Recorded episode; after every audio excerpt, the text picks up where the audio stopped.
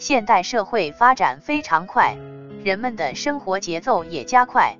随着社会急剧发展以及竞争力的加强，很多人逐渐出现焦虑症，而焦虑状态也成为了一种非常普遍的心境。很多人总感觉身边有危险，总感到强烈的不安。心理焦虑的应对方法，首先是认识焦虑的客观生。我们的情绪并不是主观意志能完全控制的，如在众人面前讲话时紧张。常常是越想控制紧张，则紧张越厉害；越想控制焦虑，则焦虑越甚。相反，如果对待焦虑采取接纳的态度，焦虑产生后告诉自己：“我焦虑了，这是一种难受的感受，但我自己控制不了，我只能接纳它。”这样，虽然看来好像是一种消极的态度，然而。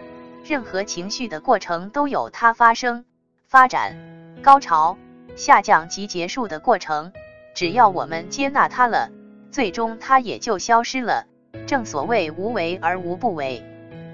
第二，试着寻找焦虑背后的心理原因，是否自己太过追求完美，太看重事物的结果，太注重他人评价等。第三，多途径的愉快来源。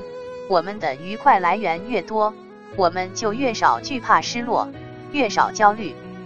生活是多彩的，只要我们愿意，每时每刻我们都能享受到生活的愉快。第四，进行体育锻炼，运动的过程就是压抑的情绪释放的一个渠道。第五，正视现实的压力，努力的生活实践，克服生活的困难。